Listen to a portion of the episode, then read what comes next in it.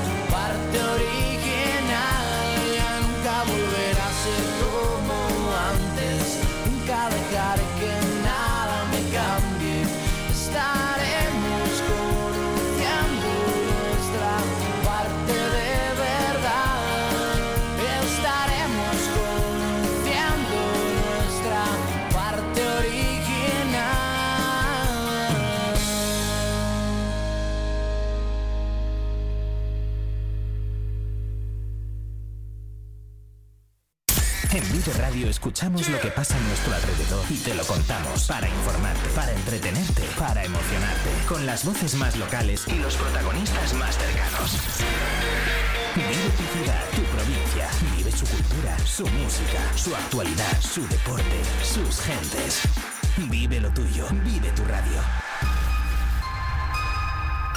Vive Radio, Segovia, 90.4. 12 minutos sobre las 9 en punto de la mañana, seguimos en directo, venimos desde la carretera, hemos estado hablando con una conductora de eh, camiones de gran tonelaje y larga distancia, con Sonia Brañas, sobre el conflicto que se encuentran ahora en fronteras con Francia y con Portugal, un conflicto que parece que no para y que irá a más. Estaremos pendientes en los próximos días para saber cómo afecta precisamente a estos profesionales, en este caso segovianos, de la carretera. Llega el viernes, decía yo esta mañana que los viernes los aprovechamos para ese relax de conversación. Después de semanas intensas de mucha información. Y llega nuestro espacio Vive con experiencia. Recibimos enseguida a nuestros invitados.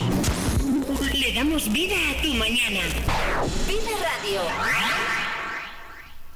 Y aquí están ya. Voy a empezar por el veterano Félix Montes. Veterano porque has venido ya en varias ocasiones. ¿Cómo estás? Bienvenido. Ah, encantado, buenos días a todos y encantado de estar una mañana más con todos vosotros y con todos nuestros oyentes. Hoy se incorpora también a nuestra tertulia María Antonia Sanz.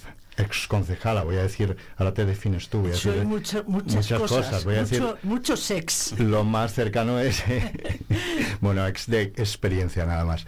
Lo más cercano, pues de concejala en la anterior Sí, legislatura sí, sí, del sí. Ayuntamiento de Segovia. Fue una experiencia increíble. Bueno, y saludamos también a nuestro académico, nuestro historiador, Rafael Cantalejo. Bienvenido también, te estrenas en esta tertulia. ¿Cómo Hola, estás? Buenos días, bien hallados todos. La verdad es que como estoy entre amigos, pues muy contento y muy, muy feliz. De eso se trata. Empezábamos hace ya casi un mes, Félix. Ya vamos cumpliendo un mes con esta tertulia y se trataba, lo decíamos al principio, de, de conformar grupos de amigos. Vamos eh, mezclando. Tenemos mucho banquillo, ¿eh? Vamos, vamos incorporando y ahora os incorporáis también vosotros. Banquillos de categoría, sois todos de primera alineación, pero eh, finalmente disfrutar de la conversación. Hay muchos temas sobre la mesa. Antes eh, quería pediros una definición a Rafa, que llega hoy a nuestra tertulia, y también a María Antonia. Félix lo sabe, eh, en lugar de glosar aquí un currículum de cada uno de vosotros, una biografía larga, como es un tipo de conversación, os pedía una autodefinición. Creo recordar que Félix dijo, soy profesor, que eso se es toda la Maestro, vida. Maestro, maestro. maestro en tu caso. Ah. Rafa, ¿cómo te definirías? Uf, no lo sé. Te conoce todo el mundo, Polifacético. eh, eso- polifacético, pero es que eso, eso es un- tiene también un sentido peyorativo, lo del polifacético. No, yo soy una persona inquieta, amante de mi tierra, de mi gente, de, de- de mi entorno. Yo no me he movido nunca de Segovia, he tenido la suerte de poder vivir en Segovia, he tenido la suerte de, de zambullirme en su historia a través de los documentos que conserva el archivo municipal y del que he sido archivero durante 42 años. Pero aparte de eso, pues mi juventud ha sido eh, música, música eh, folk, que llamábamos entonces, es decir, canción tradicional. Eh, pues me, iba por los pueblos con mis amigos, con mis compañeros de, grupo, a recoger canciones, las adaptábamos, las cantábamos por los escenarios, y así fue toda mi juventud, muy vinculada a la música y además con esta inquietud que, que tengo, que no puedo dejar, pues, pues eh, inventando siempre cosas, pues conseguimos sacar la tarasca, que era un elemento festivo muy segoviano, eh, hicimos varios, varios conciertos. Yo creo que las primeras veces que se hacían conciertos llenos de gente en las calles fue en el año 75, cuando con eh, mi grupo de Hadid, que entonces era el, el grupo, pues eh, llenábamos calles y plazas de gente. Eh, no sé, yo, yo eh, siempre, siempre he tenido esa inquietud. Ahora, ahora por ejemplo, ahora que ya me he retirado, digamos, de ganarme los, los- el sueldo como funcionario, eh, bueno, pues ahora, ahora tengo otra actividad que es, ahí ya no gano ningún sueldo ni como funcionario ni como nada, pero tengo a mi disposición las salas de exposiciones temporales del Museo Rodera Robles. Es otra vez ese, ese mm, segovianismo bien entendido que me lleva a hacer estas exposiciones y que comparto con todos mis...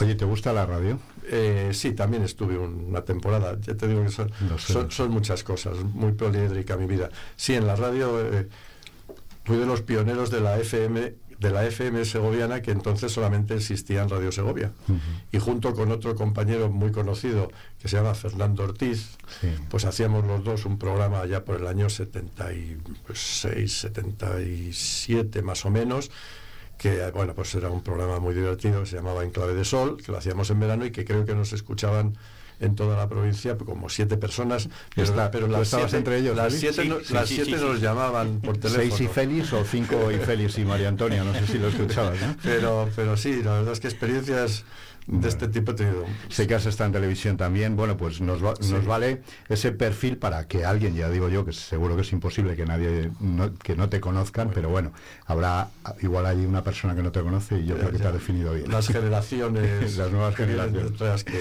Bueno, intentaremos eh, que también eh, se añada este banquillo Fernando Ortiz, ahora que lo dices, que, ah no estaría muy bien que seguramente da estará, mucho juego estará encantado. María Antonia, te pido esa definición. Bueno, pues la definición de polifacética me viene estupendamente, ¿eh? porque aunque mi esencia es cuidadora, he trabajado de enfermera, cuidando a las personas cuando están en situación de enfermedad. Después he sido sindicalista, cuidando a las personas con problemas de- eh, laborales. Y después política, que es otra experiencia de cuidar a la gente. Y, y luego después pues he hecho eh, también radio. Tenía un programa en onda rural con chicos que tenían algún tipo de discapacidad y hasta que se cerró la emisora y confío volver a retomar el asunto en algún momento. Bueno, el mono del micrófono te le quitas ahora. Ahora me lo quito, oye, es que me ha encantado que me llamases porque digo, ¡guau! Vuelvo a la radio.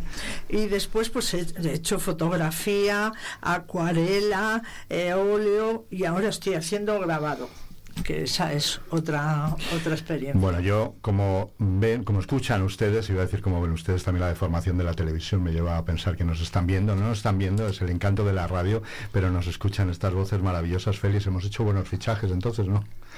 Como siempre, como siempre, la alineación, eh, yo te comparo a Ancelotti, ¿eh? tienes problemas para configurar la alineación. Yo que soy, como soy muy madridista, siempre barro para, para casa, en lo local y en lo futbolístico. Me cuesta trabajo porque anoche precisamente me llamaba Pablo Zamarrón y me decía, Alberto, mañana tertulia. Y digo, mañana lo tenemos un poco ocupado, pero seguimos la semana que viene. Ya somos tantos que vamos rotando estos nombres. Eh, yo, como siempre hago, tengo como una especie de baraja imaginaria de cartas con temas de, de actualidad. La primera carta que me ha salido habla del puerto de Navacerrada. Todos estamos hablando del puerto de Navacerrada. No se trata tampoco de pediros un análisis de la situación jurídica de lo que está ocurriendo, que ya lo contaremos en informativos, pero sí seguro que os trae buenos recuerdos o malos recuerdos. Félix, tú en tu época también de joven, pero también en la época de alcalde, supongo que más de una vez has tenido que pisar por allí por algún problemilla. Bueno, muchísimos. Yo creo que en otro programa comentaba la anécdota de cuando eliminamos eh, la práctica mm, irregular e ilegal de la venta ambulante no autorizada en el puerto de Navacerrada y lo que aquello nos costó. Mm, yo estoy muy indignado con este asunto porque mm, entiendo a la ciudadanía cuando se queja de la clase política, y yo lo he sido. Estamos ante una auténtica desidia de las administraciones. Es un tema que a mí, eh, permitidme la expresión, me cabrea muchísimo porque mm, es como no nos acordamos de la Virgen más que cuando truena. Y realmente las administraciones públicas han estado mirando para otro sitio mientras llegaba el año 2021. Eh, yo tampoco voy a entrar en el análisis de la sentencia jurídica porque no la, no la conozco en detalle, pero sí de, los acontecimientos. no hay que olvidar que la concesión eh, que había en el puerto Navacerrada, tremendamente discutible y discutida, data del año 1996. Era una concesión de 25 años, donde había varias partes en esa concesión. Una era fundamental, era la concesión de la explotación eh, que correspondía eh, controlar y gestionar y ampliar o no ampliar a la comunidad autónoma. Hasta el año 21 nada se ha hecho.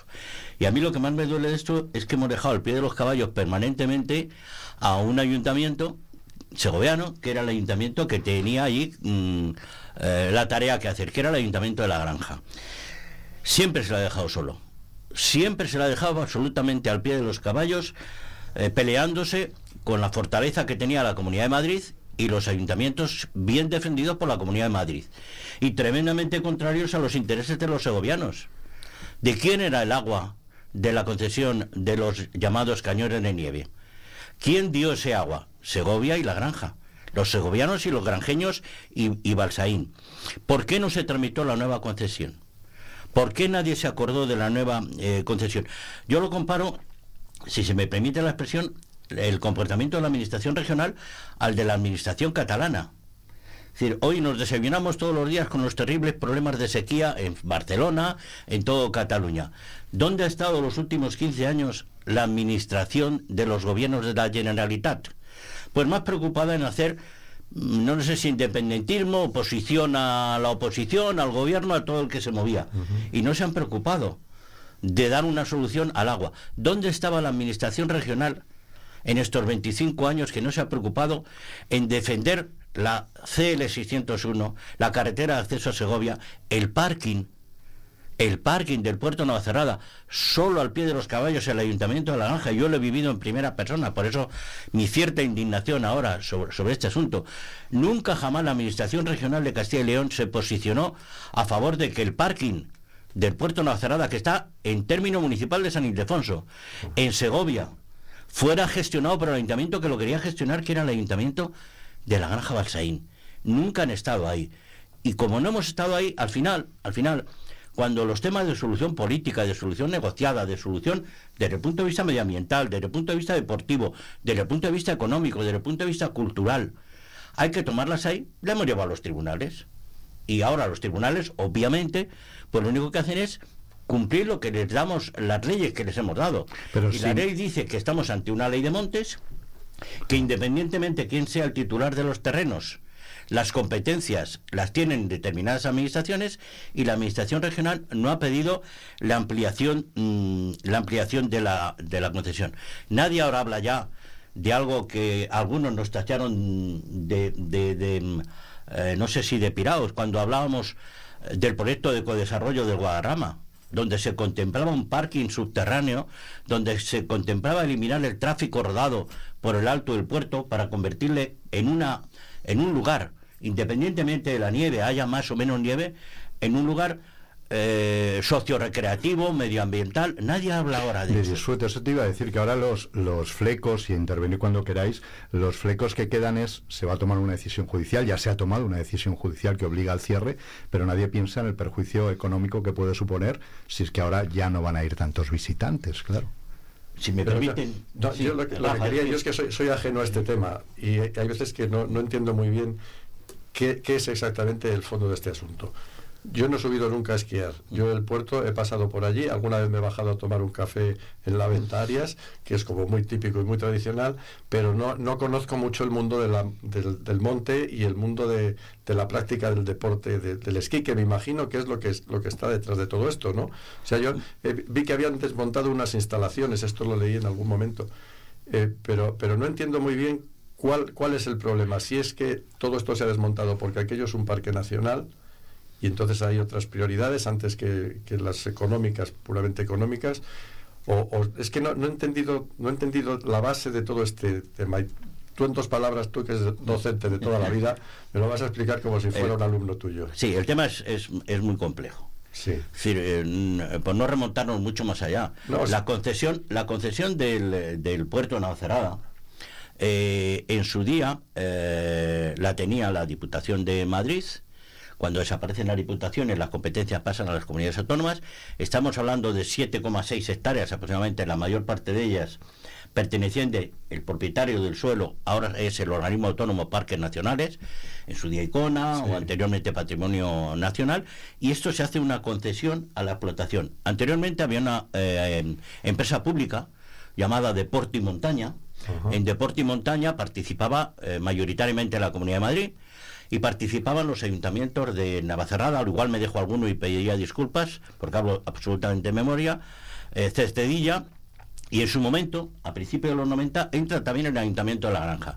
El Ayuntamiento de La Granja, que obviamente no estaba en ese Consejo de Administración anteriormente, por no ser de la Diputación de Madrid. Pero el, terreno este del que hablamos es, el terreno es propiedad de Parques Nacionales. de Parques Nacionales. Pero ¿en qué término está? El término, eh, prácticamente la estación casi casi en su totalidad está en el término de San Ildefonso. Es decir, la estación del eh, escaparate, de, también hay término de Cercedilla y término de Navacerrada. Son términos, es, una zona compartida. Pero voy, voy al núcleo principal. Había una empresa eh, pública participada mayoritariamente por la Comunidad de Madrid, heredera de aquello que tenía la, Diputación, que se llamaba Deporte y Montaña. En su momento, eh, esa empresa mm, eh, deja de tener un carácter público y se hace una concesión. Una concesión cuya responsabilidad administrativa es de las comunidades autónomas. En este caso, al estar en la comunidad autónoma de Castilla y León la mayor parte de la estación, la responsabilidad de esa concesión a partir del año 21 es de la Comunidad Autónoma de Castilla. ¿Por qué la comunidad no ha hecho nada? Lo desconozco lo desconozco. Lo que sí que, puedo constatar es que nunca hizo nada. Declaró que no tenía competencia. Dice claro, que van a recurrir la sentencia y me parece es lo que debe hacer. lo posible, pero no han hecho nada durante el tiempo. El, problema que hay, contestando a la pregunta muy muy bien orientada de, Rafa, sí, también, tampoco hay que olvidar que ahora mismo por, por el calentamiento global, Navazará es un sitio tremendamente complejo para esquiar. Por eso el proyecto de codesarrollo que, mm, yo siempre me, refiero a él, porque si no, no hubiera habido cañones de nieve, porque si no, no hubiera pervivido la estación de esquí en el año 96. ese proyecto lo que contemplaba era la participación de las dos comunidades autónomas en crear un nuevo espacio. Un nuevo espacio donde, repito, se eliminaba el problema de los vehículos, porque en la, en la falla artificial que hay, la rotura que hay en, en, la ladera de Guarramillas, para que nos entiendan los oyentes, la ladera de Guarramillas es el camino que va desde el alto del puerto hacia Cotos, ahí se recuperaba esa ladera haciendo un parking subterráneo en tres alturas, con uno para el transporte público y otro para el transporte privado. Se eliminaba la circulación por el alto del puerto, con un pequeño túnel que, conectaba desde la fuente de los geólogos a la fuente fría ya en la ladera segoviana, con lo cual se ganaba espacio para eso, para lo que se ya se atisbaba el año 96 que podía ser ante la falta, ante la posible falta, falta de nieve. Que hubiera habido nieve, había habido esquí, que no hubiera habido nieve, había eh, hubiera habido un espacio y yo remito a todos a la hemeroteca y que busquen proyecto de ecodesarrollo de la Sierra de Guadarrama. Y un segoviano y termino que, que, mm, a nosotros nos ayudó mucho en un tema que era también construir em, una pista em, ciclista y de atletismo y de camino entre Navacerrada y Cotos, que es la plataforma más elevada de Europa llana. Son, eh, no recuerdo ahora si 7 o 8 kilómetros absolutamente llanos a una altitud de casi 1860 metros. Todo eso se contemplaba en ese plan, nada se No te iba a decir que hay un ejemplo claro, la reinvención que se está haciendo también en la Pinilla por la falta de nieve. Se ha hecho un alquilar una empresa en la que ahora están ofreciendo otras muchas cosas. Veremos cómo va la experiencia. que realmente todo esto a lo mejor le estoy diciendo una bobada. Se trata de ponerse de acuerdo dos comunidades autónomas. Sí, sí, administraciones. Dos administraciones. Eh, yo creo que más de acuerdo. Eh, es un poco tarde. Sería más duro. Sí. Eh, es decir, eh, estamos ante mm, una cierta hipocresía política. Vaya. Es decir, eh, entre todos la mataron y ella sola se murió. Y a mí lo que me duele, porque yo lo he sufrido en primera persona, es la soledad que siempre ha tenido el ayuntamiento de, San Ildefonso, el ayuntamiento de La Naranja. Si yo no oía a nadie hace 8, 10, 12 años ayudar al ayuntamiento de La Naranja en la reclamación de la gestión del parking de Navacerrada ahora, por ejemplo, en manos de quién está la gestión del parking. Ahora de nadie. Ahora de nadie. Bueno, sí, realmente tú llegas a Parcas y, y ya está. Hay una empresa que ha estado funcionando sin estar, ahora mismo estar un poco en el aire. Nosotros hablábamos ayer con, yo precisamente con José Conesa, con, con el responsable de la empresa de la licitación, me decía que no iban a hacer declaraciones, que de momento no habían recibido nada, un papel oficial que, les comunicara la obligación del cierre y de momento no querían hacer declaraciones, pero está ahí esa empresa sin poder finalmente funcionar. Eh, hilo con, con, todo esto, decías tú, una hipocresía en la política. Dejadme que hable de política, vamos a venirnos aquí, eh, ya hemos hablado de, y tenemos aquí una exconcejala del ayuntamiento en los últimos días, habéis oído que había tensión, precisamente el viernes pasado, cuando ya acabamos la tertulia, saltaba un momento de tensión en el ayuntamiento entre Partido Socialista y Partido Popular y el propio alcalde. Y durante esta semana el alcalde se está reuniendo con los diferentes grupos para bajar esa tensión. ¿Pensáis que esa tensión viene, se lo preguntaba también el otro día a los portavoces que tuvimos una tertulia de diputación, esa tensión viene motivada o llega hasta aquí, hasta las entidades locales, por la tensión que hay arriba en el gobierno central? Seguro, ese ambiente pesa. Y muchas veces los políticos no nos damos cuenta del efecto que tienen nuestras declaraciones, nuestra actitud. Porque si en vez de tener una actitud de acercamiento, una actitud constructiva con el opositor, y lo que vamos es a machacar, pero con mentiras, con muchas mentiras y con como muy destructivamente.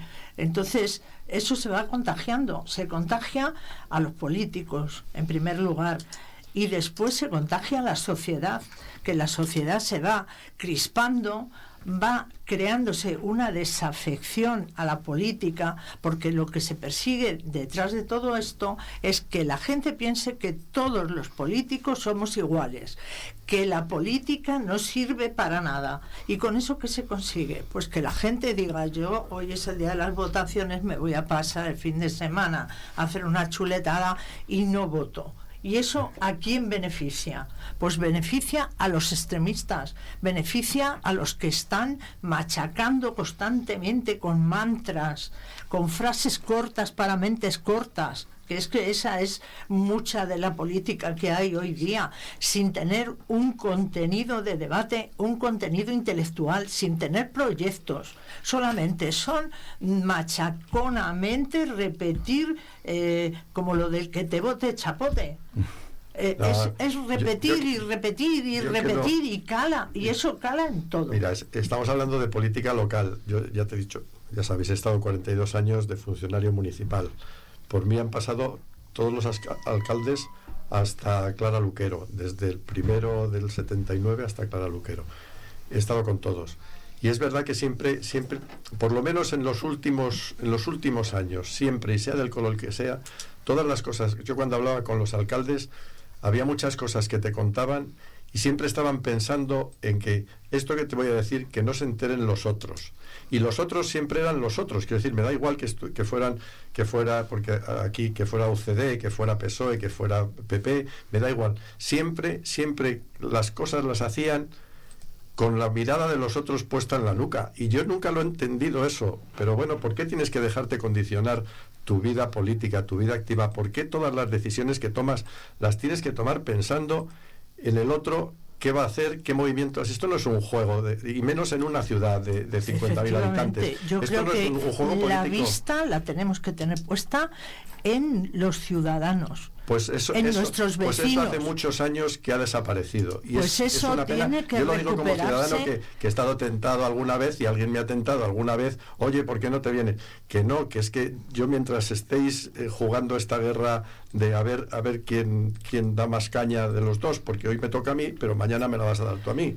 Este, esta especie de, de guerra que ni siquiera es una guerra ideológica, es No, que al no, final, al es final que- es solamente pues tú estás en esa en ese sitio, yo estoy en este y yo ahora te- tengo Es que ir a si, por ti. si fuera ideología, se discutiría. Pues claro, se llegaría a un tú, acuerdo o no. Que hubiera, sí. Pero lo que hay es, es gana pero de- que sea que se hable que se debata. Si es que no yo creo que no es tan difícil. Pues hay cosas muy concretas. Yo que sé pongamos que ahora deciden volver a quitar el kiosco de la plaza.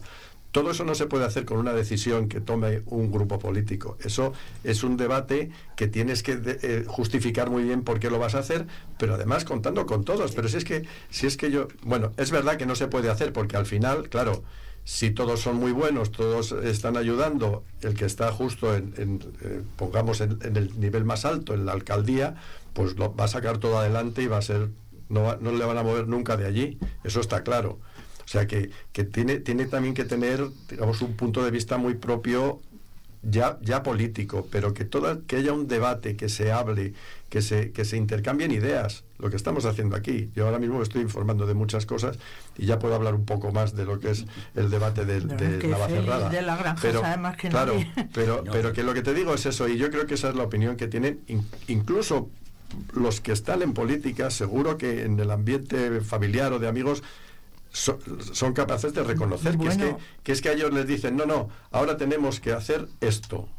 Y ya está. Y, y- y es que eso es tan, tan ilógico, tan, tan inhumano, porque Pero es que lo humano precisamente inhumano es ponerse de acuerdo. Desde los mismos partidos políticos. Sí, porque sí, sí, sí. si tú tienes que obedecer ciegamente a unas Pues es- consignas que te dan en, en- en Madrid, Que pues sí. entonces no te dejan Eso- eso margen te- de maniobra y no te dejan margen al diálogo. Y si ahora mismo lo que se lleva es, es crispar, pues resulta que el que sea dialogante no va a tener prestigio Sí. en su partido. Es que y entonces tiene que ir dando caña, caña, caña. ¿Quiénes son los que más yo- suben? Los que más son capaces de dar leña, los que no Es tienen verdad, pudor, los, que, no tienen, moral siquiera. Esa a es- veces. esa Pero me es da la igual, historia. no estoy Es hablando de, de ahora o digo desde hace muchos años, no te digo de siempre, ¿eh? porque yo viví épocas muy bonitas de la política que fueron los, los inicios, la transición, los- que, que ahora mismo Es está muy denostado,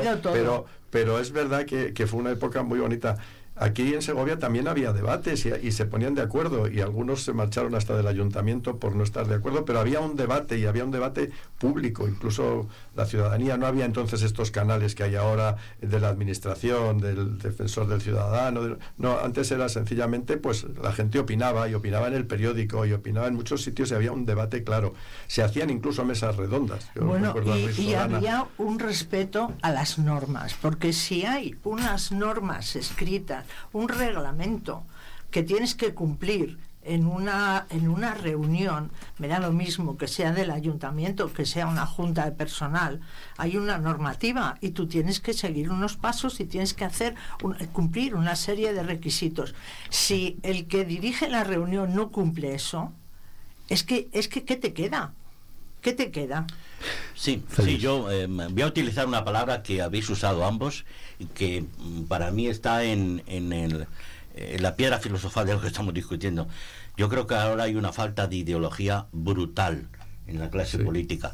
Ideología es tener idea y tener lógica, lo que tú ahora decías, Norma. Es decir, yo creo que mm, eh, prácticamente a todos los niveles y desde el máximo respeto a los que están ahora en la actividad diaria a nivel eh, político, yo creo que no hay una visión, no tienen un proyecto.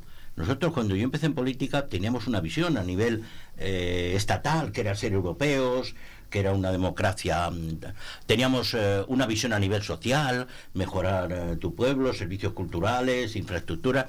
Hoy la única visión que yo veo en, la clase política es el dogmatismo al que manda, el dogmatismo, el seguir a pie juntillas aquellas directrices sin analizar desde ningún punto de vista. Déjame que pinche, ¿la democracia dónde queda? Interna. Pues eh, en ningún lado. Bueno, democracia interna en los partidos eso creo, que nunca ha existido. Sí, mm, hay algunos menos que otros. Sí, sí, por hacer de abogado del diablo. ¿eh? Mira, yo, siempre hablo de mi experiencia, si me permite, siempre hablo de mi experiencia personal. Yo, y ahora lo guardo como uno de los momentos de aprendizaje que yo sufrí políticamente, fue cuando el Partido Socialista me expedientó. Y, y no pasó nada, claro que me expedientó me expedientó porque yo no estaba de acuerdo y otro grupo, me pongo yo en primera persona porque quiero responsabilizarme de aquella decisión, otro grupo, básicamente el alcalde de la provincia de Segovia, que no comulgábamos con una directriz de Madrid a la hora de configurar la representación de, las, de los ciudadanos y ciudadanas de nuestros pueblos en la Diputación Provincial. Eh, a nosotros se nos expedientó. Y, bueno, pues no pasó nada. Yo, mm, es decir, cuando alguien internamente pone en entredicho, justificadamente, em, con argumentación, tus planteamientos, Em, eh, debe hacerlos llegar hasta, hasta sus últimas consecuencias. Pasa que hoy no hay planteamientos. Hoy nos desayunamos eh, con el argumentario oficial que viene desde Ferrazo, desde Génova, o desde donde sea, y con eso a tirar. Y con, eso a tirar. cortas para y nadie, ¿Por qué? Porque no hay ideología no hay ideología. Yo cuando ahora mm, socialmente se dice, es que están ah, em, accediendo en momentos de crisis los extremismos. Claro, estamos propiciando por esa falta de argumentación, por esa falta de diálogo, por esa falta de acuerdo. Yo me río muchísimo cuando dice, es que acuerdan con el que piensa diferente. Claro, ¿cómo voy a acordar con el que piensa como Con ese no acuerdo. Yo solamente puedo acordar algo con el que piensa diferente, pactar. Y eso es porque no hay visión, no hay un proyecto político claro.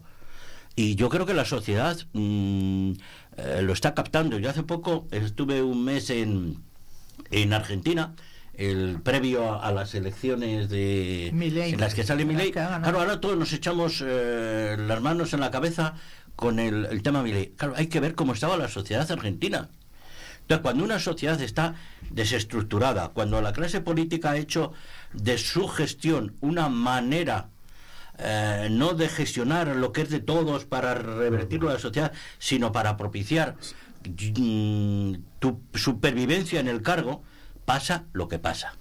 Y eso es lo que yo creo, y es porque no hay una idea. Yo mm, me atrevería a poner un folio en blanco en determinados representantes eh, políticos y decir, bueno, ponme en el folio blanco, ¿qué quieres ser tú de mayor? Es decir, ¿qué ofreces sobre un folio en blanco? No es el argumentario de tu partido, ¿qué ideología tienes tú? ¿Qué visión tienes tú sobre tu pueblo, sobre tu provincia, sobre tu comunidad autónoma, sobre tu país? pues ya que estamos en un espacio de que le llamamos Vive con experiencia, dejémosle si consideramos que podemos hacerlo, un consejo a quienes están ahí en ese momento de tensión. ¿Cómo destensionar eso? Porque a veces escuchamos, ha habido una reunión para que baje la tensión, pero es que luego volvemos a lo mismo. Hombre, si continuamente.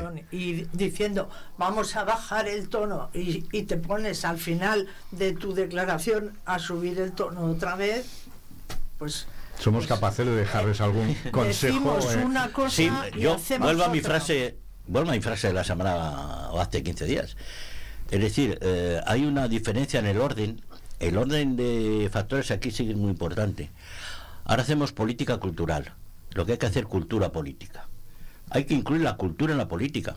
Y la cultura es escuchar, es argumentar, es ser capaz de variar tu posición en función del argumento que te da quien piensa diferente. ¿Por qué no te va a convencer alguien que piensa diferente a ti?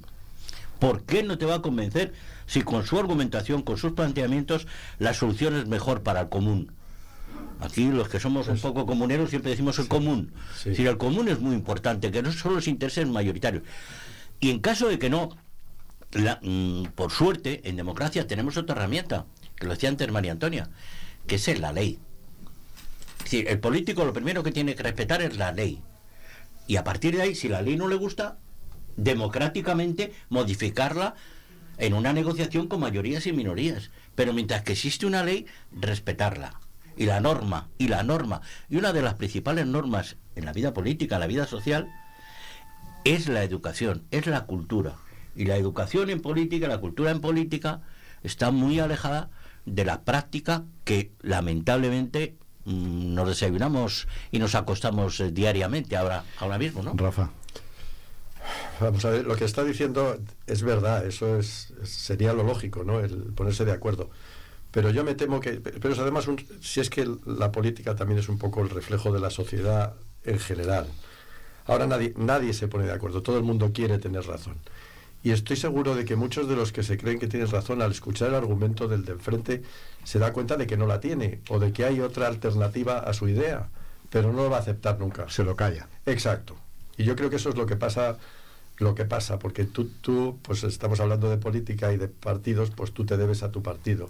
Y si piensas lo contrario y lo manifiestas, probablemente todos los que están a tu lado te dicen, pero tú de qué vas, ¿qué haces aquí con nosotros? Entonces yo creo que unas veces es por mantener el tipo, pero nadie, nadie va a reconocer que el otro tiene razón, aunque la tenga. Es- eso- de eso estoy convencido. Me encanta escucharos y yo espero que quienes nos escuchan en su casa estén disfrutando. Se nos va el tiempo, tenemos que seguir. Me decís, algunos tenéis agenda más o menos apretada, pero hay que continuar. Un último apunte. Vamos dejando algunos ¿Me- temas me sobre la mesa. Sí, sí, sí, sí. Te dejo que con termines esto? con este tema y luego quería hacer un apunte sobre sobre alumnos de bachillerato, ya que hablamos sobre dar ejemplo, que van a visitar además la Academia de San Quirce, que se ha llegado a un acuerdo y me gustaría tocar ese tema nada más.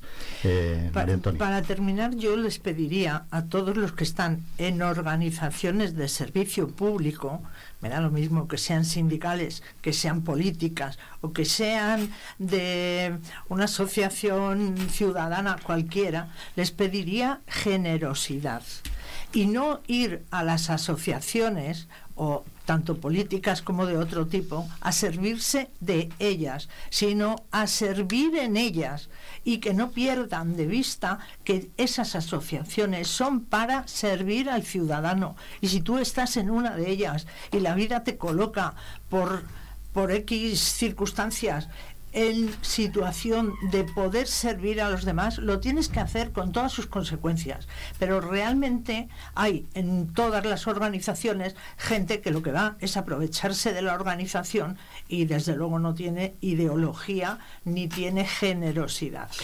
Espero que lleguen todas las ideas a buen puerto. Nosotros las dejamos aquí.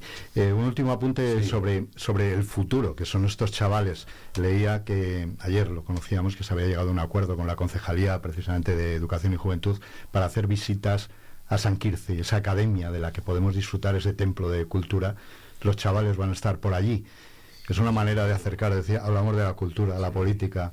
Yo creo que Tú- todo va en conjunto. Tú vas a pillar, tú sabes que ayer que tuvimos sesión en la academia llegué tarde porque tenía un compromiso No y este tema ya lo habían hablado, lo habían hablado cuando yo llegué a la academia, así que es verdad que había allí un Es cartel. un tema que no te has estudiado, no, ¿eh? No, no me he estudiado porque ya te digo, ayer, Ya, ya, ayer ya, que fue ayer mismo por Sí, la sí. tarde. y Bueno, no. pero- pero sí, sí que claro. vi que había un cartel, pregunté, porque ya habían tratado el tema, pregunté y solamente me dijeron varias cosas. Ha venido de alguien que ha propuesto a la academia hacer esto. A mí me parece magnífico que, porque es verdad que una de las cosas que notas, y además es tan obvio, cuando hacemos alguna actividad en San Quirce, una conferencia, una presentación de un libro, tú miras el panorama y dices dentro de 10 años esta Aquí sala está vacía. es verdad, porque no hay, no hay repuesto. no hay- por muchas razones. Por ejemplo, Yo accedí a la academia y mis compañeros eh, de, universitarios accedieron a la academia o iban a las conferencias porque en Segovia se estudiaba geografía e historia. Ahora ya no existen humanidades en, la universidad, no, es, no, hay estudios de humanidades, con lo cual, bueno, pues, pues no, no, no, interesa mucho este tema. Y luego, pues, pues porque, bueno, ya ves un poco cómo, cómo es el, el nivel de los chicos universitarios, van a sus clases, su tarea, su cosa, y nada más. O sea que no, no les interesa probablemente no te estoy generalizando y eso es muy malo, pero a lo mejor no les interesa abrirse camino por otros, por otros lados de la vida, por otras áreas, ¿no? Entonces me parece muy bien que, que, que eh, eh, los que están estudiando, me parece que era para primero de bachillerato, se les explique un poco y sepan que cuando escuchen la palabra academia o académicos no hagan lo que aquel que tiraba de pistola, ¿no? O sea, que todo lo contrario, que se den cuenta de cuál es la actividad de una academia, cuál es la importancia o la importancia relativa, pero importancia dentro de la sociedad de estudiar temas de historia, que a todo el mundo le suena muy rancio y no sé qué, pues vamos a intentar que, vayan allí, que vean lo que, lo que es aquello, qué es lo que se propone, qué es lo que se hace, invitarles a ellos también a hacer. Y bueno, siempre ha habido algunos proyectos y programas para que los mismos alumnos de bachillerato se conviertan durante un rato en un académico y hagan un debate. Bueno, pues para no habértelo estudiado, lo has improvisado muy bien, te vamos a probar, ¿eh? bueno, es que básicamente es algo como muy, muy de cajón. Eh, vamos a ir preparando a los chicos, por lo menos para que cuando pasen por aquí digan, ahí adentro, ahí he estado yo y me senté en una silla bueno, yo, lo que sé, son emociones que de, que de niño pues las recibes muy bien. Yo creo que es el camino hacia la reflexión y llevar por ahí también a la juventud está muy bien reflexionar, así que... Por supuesto. Eh, yo... menos, menos influencer y, más debate y más eh, diálogo y más... Y más salir de las pantallas. Nos hemos ah, alejado de algo que era, era muy bonito en los pueblos. ¿Vosotros os acordáis cuando salían las pandas de amigos y discutían de lo divino y de lo humano. Y, discutían. y discutían alrededor de un vino, alrededor de un café. Eh, ahora no, ahora enganchamos al influencer o a la influencer de turno, y ya igual en la política en tal, y ala, como bueno, pues borregos a seguir su Me voy a quedar con ese recuerdo del vino y el café, lo tomo como una indirecta, a ver si incorporamos una cafetera a este tiempo de conversación. Ya sabéis dónde están vuestros micrófonos, vuestra casa, y esto también es una invitación a la reflexión. María Antonia Sanz, gracias por haber estado aquí hoy con nosotros. gracias por invitarme. Hasta la próxima, que espero que sea pronto. ¿vale?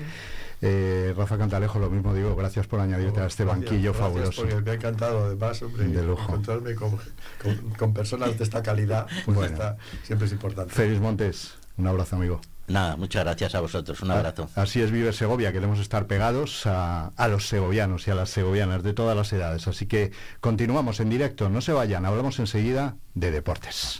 En Vive Radio escuchamos lo que pasa en nuestro alrededor y te lo contamos para informarte, para entretenerte, para emocionarte, con las voces más locales y los protagonistas más cercanos.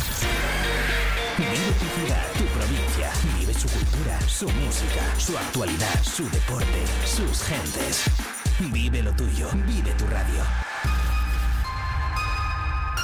Vive Radio, Segovia 90.4. Somos Elia y Usía, compañía de narración oral, teatro y música, y os enviamos un caluroso saludo o refrescante según la temperatura que deseéis. Un saludo, decíamos, desde la Segovia Rural para Vive Radio Segovia.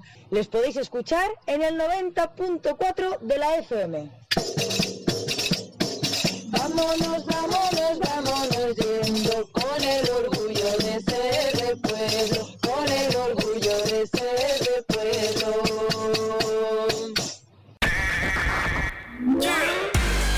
Segovia en el 90.4 FM. En el 90.4 FM. Vive Radio.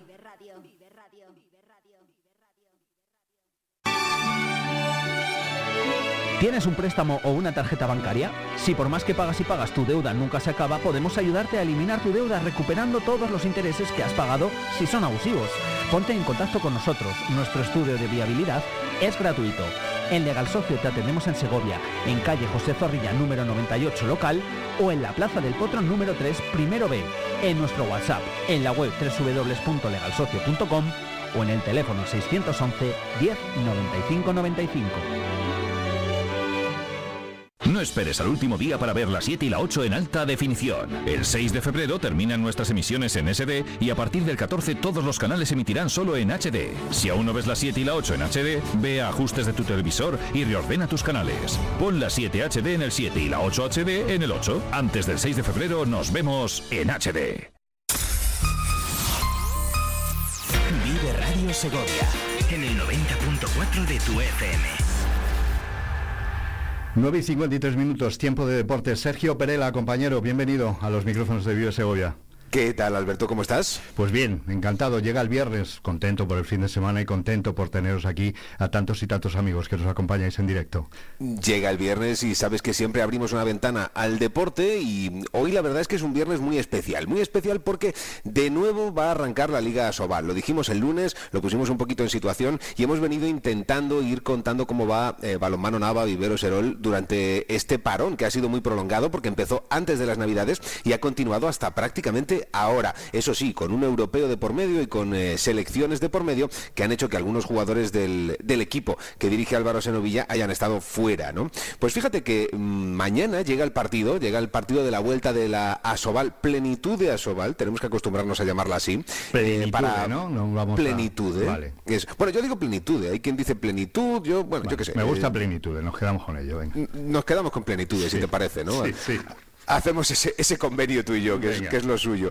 Y, y- y lo que te decía, eh, Balonmán Nava vuelve a jugar en casa, vuelve a jugar un sábado, en un horario que es verdad que no le gusta tanto como el de las seis y media de la tarde, que es a las 8 de la tarde, y frente a un equipo fantástico como es eh, Granollers. Un equipo que ha sufrido ciertas pérdidas en este mercado eh, reciente, que ha perdido dos jugadores importantes, pero que Álvaro Senovilla sigue viendo que es un equipo bárbaro y con el que hay que competir. Eh, lo bueno es que es en casa. Sabes que teníamos ciertos miedos, eh, porque lo he contado varias veces en Vive Radio, eh, en el deporte, que la última vez que Balonmano Nava estuvo de la mano de Zupo y Kiswain en eh, Asobal, pues eh, lo cierto es que hizo una primera vuelta brutal, una primera vuelta buenísima y una segunda vuelta muy mala. Entonces, bueno, yo quería transmitirle a Álvaro Senovilla la preocupación al respecto de esto y bueno, pues él, que es un buen conocedor de, de esta circunstancia, porque conoce perfectamente al equipo desde mucho antes, eh, le lanzamos la pregunta en la rueda de prensa previa. Da gusto generalmente escuchar a este entrenador, porque hace unos análisis de partido mm, increíbles, lo vais a escuchar, pero te voy a decir una cosa, me esquivó un poquito la pregunta, ¿eh? Sí, sí, sí, sí. Pero me dijo cosas, dijo cosas muy interesantes, como por ejemplo que en esta vuelta a la competición todos los equipos parten a ciegas. Mira, escucha.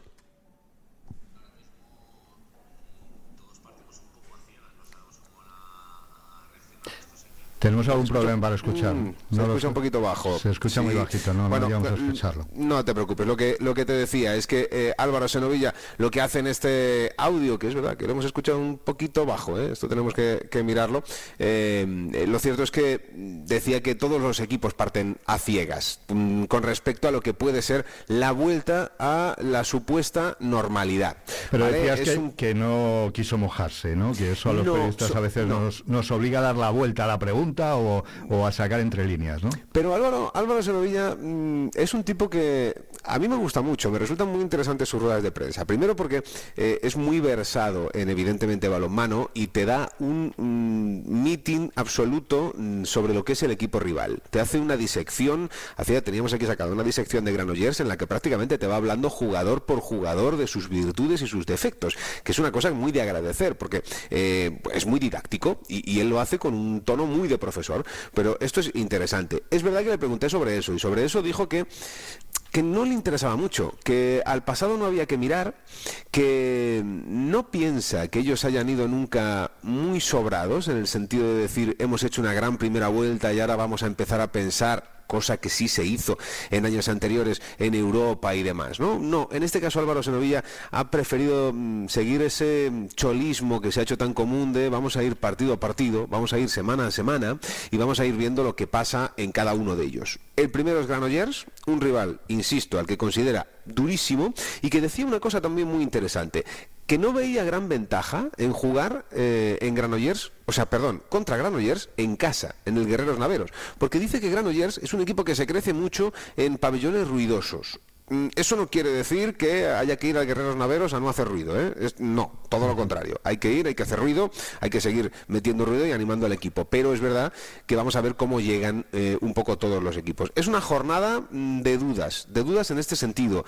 Empezarán con derrotas, vendrán en la misma línea porque Granollers terminó eh, lo que fue el apartado anterior de esta Liga de Sobal con dos derrotas consecutivas que le bajaron de los primeros puestos, que le dejaron fuera de Copa. Y mm, bueno, pues vamos a ver cómo vuelve. Mm, Lo más importante, lo que más nos interesa es cómo vuelve Balonmano Nava. Vuelve sin bajas, esto es muy importante. Y además eh, había preocupación por el estado de forma de Moyano, porque ha, estado, ha sido el, el último en incorporarse de todos los internacionales que tiene Balonmano Nava Vivero Serol. Eh, ha sido el argentino el último en incorporarse y mm, nos comentaba Álvaro Senovilla en la tarde de ayer que no tiene ninguna preocupación porque viene más en forma que todos los demás. Como no ha parado de competir, como prácticamente no ha hecho parón, viene el que más en forma de todos. Así que si había alguna preocupación con Moyano, nos la quitamos de encima. ¿eh? Bueno, tranquilidad. Déjame que aproveche y ahora habrá que hablar del partido del domingo, lógicamente. Evidentemente. Para recordar algo que estamos eh, contando desde esta mañana, Importante. estamos pidiendo a nuestros oyentes, avisando de que tenemos cuatro entradas para regalar. Les eh, hablábamos de un correo electrónico, vmartin@vivesegovia.es, viveradio.es, perdón, y aquí están esos eh, primeros correos que lleguen, los cuatro primeros tendrán una entrada cada uno para el partido del domingo. del domingo. Un gimnástica segoviana Getafe a las 5 de la tarde que vais a poder seguir todos en Vive la Sego desde las 4 y media de la tarde, pero que va a ser un partidazo. Y va a ser un partidazo por muchas circunstancias. Mira, eh, Alberto, estaban muy, muy preocupados los seguidores de la gimnástica segoviana por el, el mercado de invierno.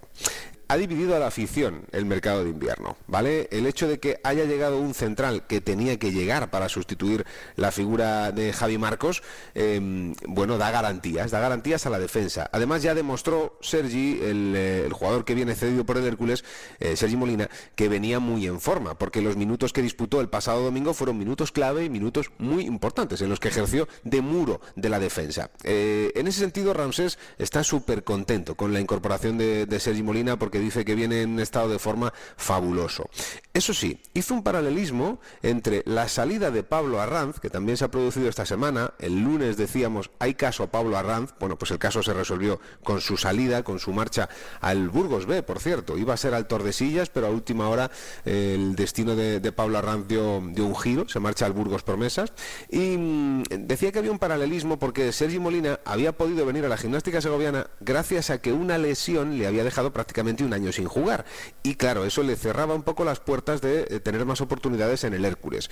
Y esas oportunidades se le ofrecen en la gimnástica segoviana. Pablo Arranz ha sido instado, y en este caso le ha instado Ramsés en repetidas ocasiones, a buscar minutos fuera de la gimnástica segoviana. En realidad, el, eh, Ramsés dice que no ha habido ningún problema de, eh, digamos, comportamiento, etcétera, que todo ha estado bien con Pablo Arranz. Lo cierto es que no del todo, no ha habido acuerdo y ha habido algunos gestos del que no han gustado al entrenador gimnástico y eso también ha empujado a que poco a poco en las últimas convocatorias, pues otro canterano como Iker Fernández estuviese por delante de él. O Kun, Kun Hao, el jugador chino que debutaba el último domingo, que sigue estando también por delante en, eh, las preferencias. Me- el- la gente está preocupada, Alberto, preocupadísima porque no ha venido nada más que el refuerzo de la defensa. Se esperaba un delantero, se ha estado esperando a ese delantero hasta última hora de la noche de ayer. Pero el club de origen no le ha permitido salir porque no ha conseguido fichar a nadie en su lugar. Y aquí la gente, los seguidores de la gimnástica segoviana, ven que de la segoviana ha sido muy fácil salir para algunos jugadores, se han marchado porque han querido y el club les ha dejado salir, y sin embargo ha sido imposible eh, meter un refuerzo más en la zona ofensiva.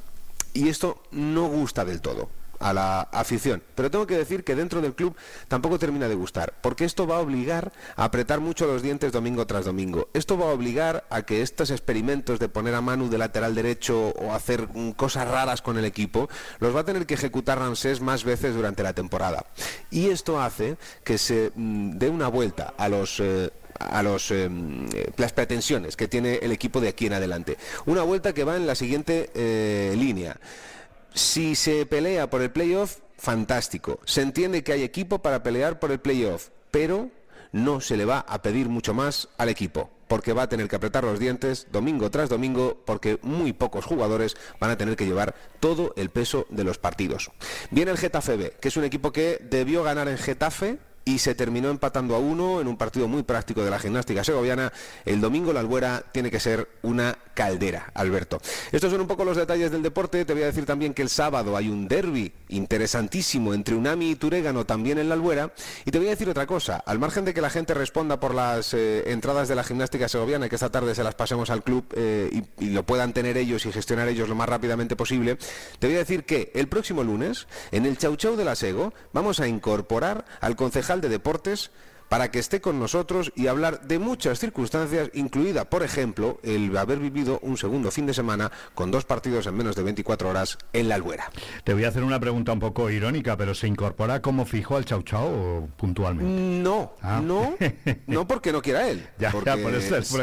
Sabemos que es oyente y sabemos que lo sigue y, y de alguna manera eh, queríamos abrir la puerta que también se explicase porque, porque tiene un proyecto entre manos y no es un proyecto fácil. ¿eh? Muy bien, pues eh, muchísimas gracias Sergio. Vamos a recordar que hay cuatro entradas para el encuentro. Tenía que ser una caldera, tendrá que ser una caldera, como decía nuestro compañero el domingo La Albuera. Pues hay cuatro entradas disponibles a los primeros cuatro correos que lleguen a la dirección vmartin.viveradio.es. Se recogerán esta tarde en el club o el próximo domingo, pero ahí estarán esas cuatro entradas, una entrada para cada correo de los cuatro que lleguen. Sergio, feliz día, un abrazo. Un abrazo muy grande, Alberto. Vive Segovia En el 90.4 FM. en el 90.4 FM. Vive Radio. Bienvenidos a Los Naranjos en Torre Caballeros. Descubre la esencia de la cocina valenciana con la mejor especialidad en arroces, fideuás y calderos de pescado y marisco, delicias del mar y recetas exclusivas que te transportarán a Valencia en cada bocado. Los Naranjos, tu rincón de auténtico sabor en el corazón de Torre Caballeros. Visítanos y disfruta de una experiencia gastronómica única en Los Naranjos. Únete a la revolución de la energía renovable con Sabica Solar. Como expertos en distribución e instalación de equipamiento fotovoltaico, ofrecemos un servicio completo para particulares y empresas en Segovia y provincia. Desde un informe previo de optimización y financiación hasta la instalación de paneles solares y cargadores para coches eléctricos, te acompañamos en todo el proceso. Sabica Solar. Estamos en calle Gremio de los Canteros 46, Polígono Ontoria, Segovia.